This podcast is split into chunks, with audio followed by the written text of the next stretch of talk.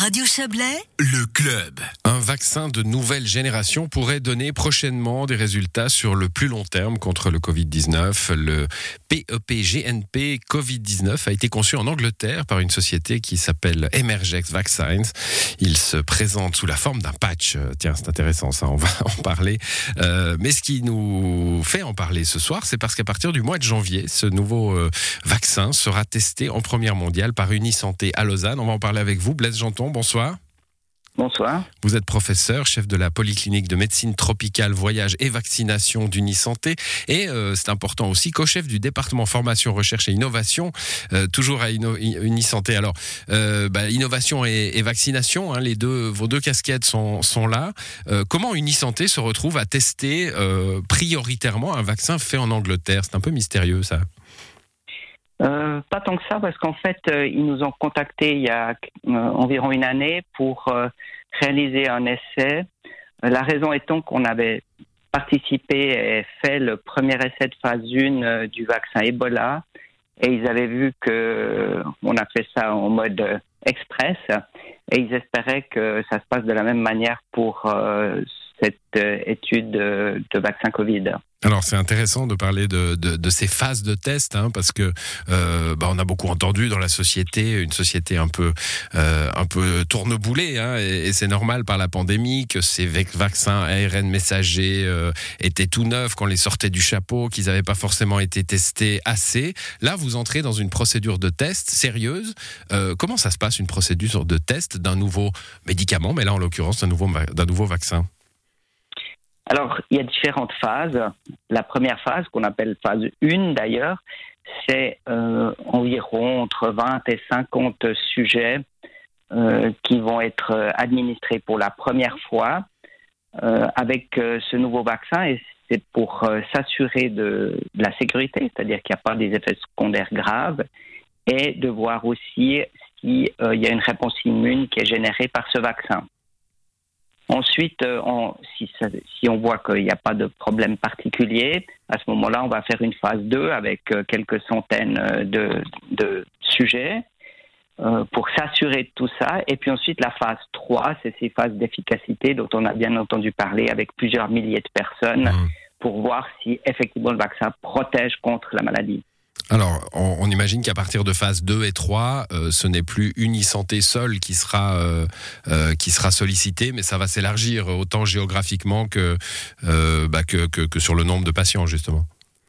Absolument. Si les résultats sont probants avec la phase 1, euh, les choses vont se suivre. C'est ce qu'on appelle le plan de développement clinique et on est obligé de le faire de façon générale multicentrique dans effectivement plusieurs pays.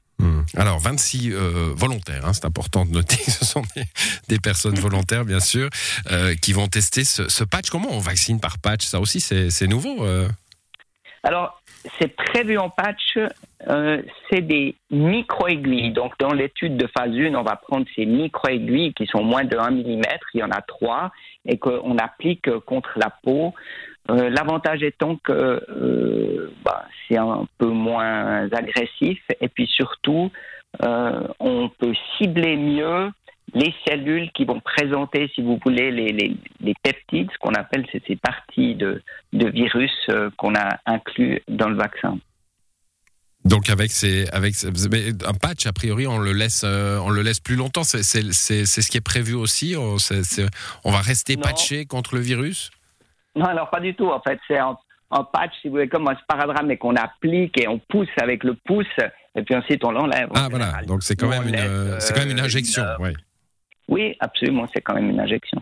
Bon, et, et comment euh, vont se passer ces tests? Alors, vous avez ces volontaires, ils vont être euh, suivis, euh, bah ça on, on l'imagine bien, mais ça se passe sur quelle base? C'est- quotidien, c'est hebdomadaire? Vous, vous, avez des, vous les voyez souvent?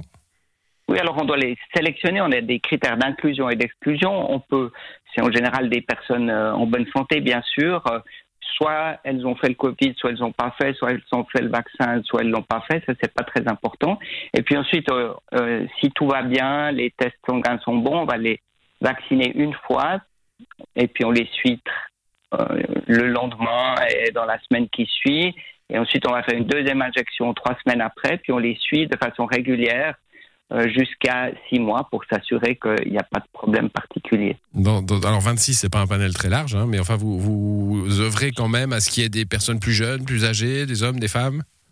Oui, alors on, on, essaye d'avoir toujours un nombre à peu près équivalent d'hommes et de femmes, et puis on prend des gens qui sont inférieurs à 45 ans pour mettre entre guillemets toutes les chances de notre côté mmh. si jamais il y avait un souci. Mais évidemment, c'est pas une étude qui va nous permettre de dire. Euh, c'est bon, euh, d'identifier les effets secondaires rares, bien sûr. D'accord, oui, oui, évidemment. Là, il faudra plus de nombres. Euh, on a bien compris que c'est la phase 1 et qu'il y aurait d'autres phases ensuite. Quel, genre de, durée ça peut avoir Alors, la phase 1, elle est, limitée. Hein. Vous, vous attendez des résultats pour juin 2022, donc ça va durer à peu près 6 mois. pour les phases suivantes, jusqu'à ce que potentiellement ce nouveau vaccin vienne, vienne accompagner notre lutte contre le coronavirus alors ça va prendre euh, bien sûr un certain temps, deux ans, trois ans. Euh, ça dépend un tout petit peu aussi des ressources euh, financières, parce que ça a été très très vite pour les vaccins mRNA, même si ça a été très bien fait de façon très rigoureuse. Mais évidemment, les choses sont un peu plus calmes maintenant. On a des excellents vaccins. L'idée de, de, ce nouveau vaccin, entre guillemets, c'est de d'élargir l'arsenal de lutte contre le coronavirus avec peut-être un vaccin qui aurait une durée euh, plus longue que celle qu'on a maintenant. Hum, avec aussi euh, l'idée du coup que ce virus, euh, je pense qu'on l'a tous un peu compris, mais allait nous accompagner longtemps. Oui, bien sûr. bah, on a des, des, des, coronavirus qui nous accompagnent depuis très longtemps. Celui-là, il est particulier. Et puis l'idée, c'est qu'effectivement, on, on, puisse lutter contre différentes formes de coronavirus si celui-là évolue un peu, ce qui fait de toute façon pour mmh. l'instant très peu, mais qui pourrait se passer euh, dans les années qui viennent. Donc les variants qu'on a, c'est très peu. Hein. Vous nous, vous nous ah bah, confirmez pour l'instant, on a 100% de variant Delta, donc il euh, n'y a pas de souci de ce côté-là. Mmh, très bien. Bah, merci à vous en tout cas pour ces explications. Blaise J'entends, vous allez euh, diriger donc cette, cette phase 1 de test de ce nouveau vaccin. je vais redire son petit nom. Tiens, PEP GNP-Covid-19. Bonne soirée à vous. Merci, on l'appelle Nano-Covid. Nano-Covid, c'est son petit nom, le vrai, d'accord.